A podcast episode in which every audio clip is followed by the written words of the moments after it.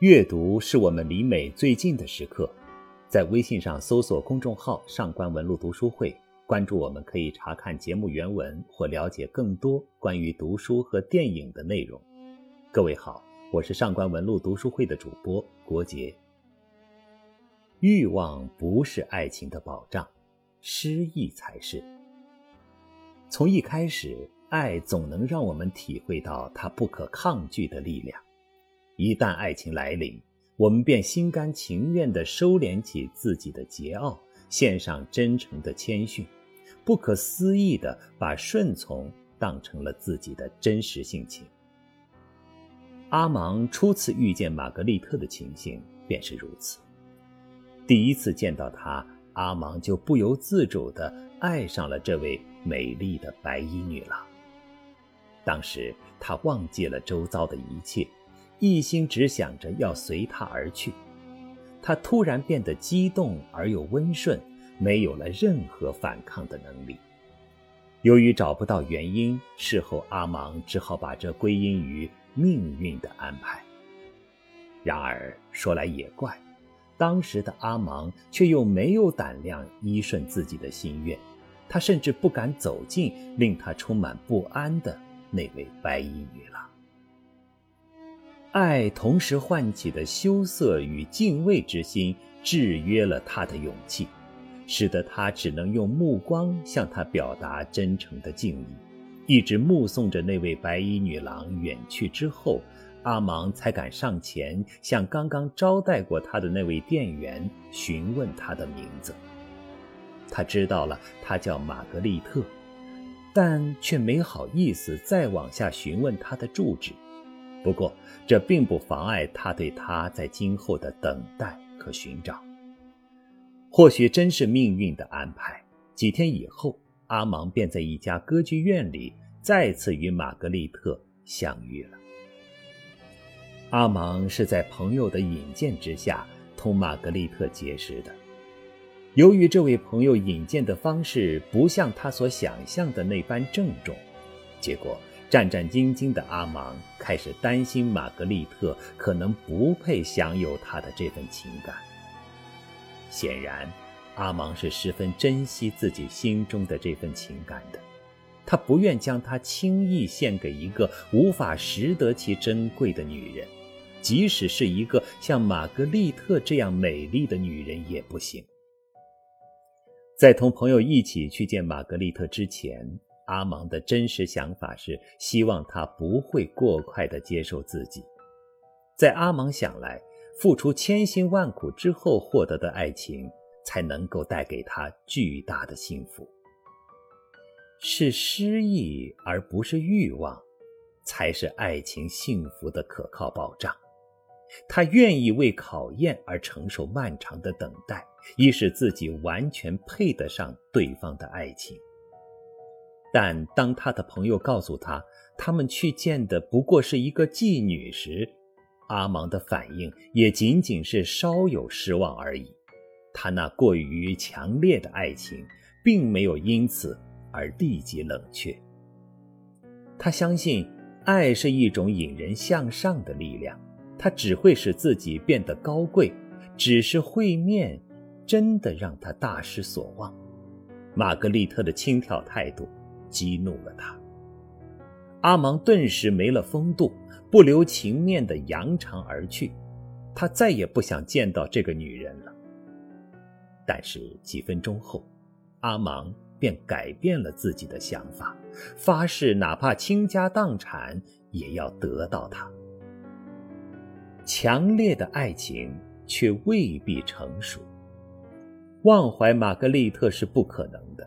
接下来的日子里。阿芒继续激动地注视着他的出没，玛格丽特的举手投足都与他的幸福息息相关。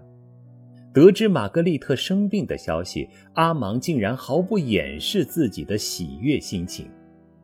这种心情看起来有时高尚，但却着实源于阿芒深刻的爱恋。他的疾病令他想到的是，他终于和他一样受苦了。他终于可以为他做点什么了。一直在为爱情而忧郁的阿芒，是多么希望心爱的人儿也能跟他一同忧郁啊！整日无忧无虑的玛格丽特，只能加重着他的痛苦。他看不得他所爱的人儿快乐，那是因为他不和自己一道快乐。现在，阿芒开始每天去探听玛格丽特的病情，但却从不留下自己的姓名。他不需要对方的感激，他只在乎自己对于对方的牵挂。这份牵挂把他和玛格丽特亲密地联系在了一起。知道玛格丽特病愈之后，阿芒去了异地。加之玛格丽特亦一度离开了巴黎，此后有两年的时间，阿芒没有再见过他。在这两年的时间里，阿芒不知不觉已将一度扎根在他心灵里的他淡忘了。如此强烈的爱情，竟也会蓦然消逝，这只能说明他还远远不够牢靠，说明阿芒的情感也远未成熟。两年之后，阿芒又在巴黎的歌剧院遇见了玛格丽特。如果不是朋友的提醒，他都认不出她来了。这时的玛格丽特已是重病缠身。再度相逢，使阿芒恍然意识到，自己对玛格丽特的爱情根本就没有消逝，他仍然顽强地潜伏在自己的内心深处。不同的是，他以为自己在情感上已经变得坚强，所以他没有流露出激动。反倒是尽量显示着傲慢，以补偿自己先前失去的面子。然而，阿芒没有想到的是，玛格丽特要比他更容易忘记对方。毕竟是他而不是他爱上了对方。再说，忘记也是他的一种职业习惯，因此还是得由阿芒主动去恢复他的记忆。不过这一次会面比两年前的那次要愉快得多，特别是玛格丽特知道了那个在她患病期间每天都来探听她病情而又从不留下姓名的人就是阿芒时，她对他自然萌生出了些许好感。这种好感对于阿芒的爱情无疑是个鼓励。他开始愈来愈多地发现他身上的闪光点，尤其是他的纯真品质，给他留下了最为深刻的印象。对于一个妓女而言，纯真该意味着多少东西啊！爱上一个风尘女郎，如何承受她的轻浮与健忘？这次会面让阿芒彻底不能自拔了。看见玛格丽特的病体和她那放荡不羁的生活，阿芒流出了泪水。他向她急切表白着自己的忧虑，恳求她接受他像兄长一样的照顾，并保证要设法医好他的疾病。阿芒是真诚的，但玛格丽特却不能当真。他的生活从来就没有向他出示过男人的真诚。即使他相信阿芒是真诚的，那也只能相信这仅仅是一时的冲动罢了。他曾经饱受的心灵伤害，早就使他明晓了这一点。轻浮和健忘是他这类女人不得不具备的品质，而阿芒也清醒地认识到，倘若自己现在不能左右住这个美丽女人的轻浮和健忘，那他可能就永远也甭想得到她了。只有让他觉得自己同别的男人大不一样，他的追求才算有了可能。所以，这个夜晚的阿芒一直在极力严肃地向玛格丽特表达着自己的爱情。他宁可失去她，也不要她轻看自己的爱情。事实证明。这样的方式对于玛格丽特是有效的，他天真的执拗打动了他。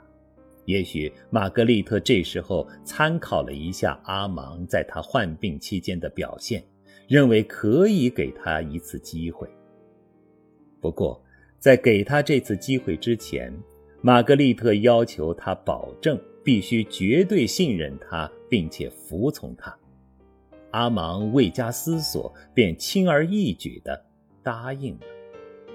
处于极度兴奋状态的他，压根儿没有细想玛格丽特何以会提出这样的要求。他还认识不到，这种要求对于维护他的爱情有多么重要。在情感方面，阿芒明显不如玛格丽特更有经验。后者在接受他的追求时，曾不经意地说道：“即使我活不了多久，那也会比你爱我的时间长一些。”这说明玛格丽特对阿芒的承诺是有所保留的，不是他不相信他，而是他明白自己这种身份同爱情之间的关系，注定是脆弱的。本篇关于茶花女的解读，原名《爱让我从未如此美丽》，原载于作家、翻译家、学者、北京语言大学教授陆文斌先生的著作《亲爱的，我想你》。如果你想查看今天节目的内容，请到微信上搜索公众号“上官文露读书会”。阅读是我们离美最近的时刻，让我们共赴一场美丽的约会。今天的读书就到这里，下期再会。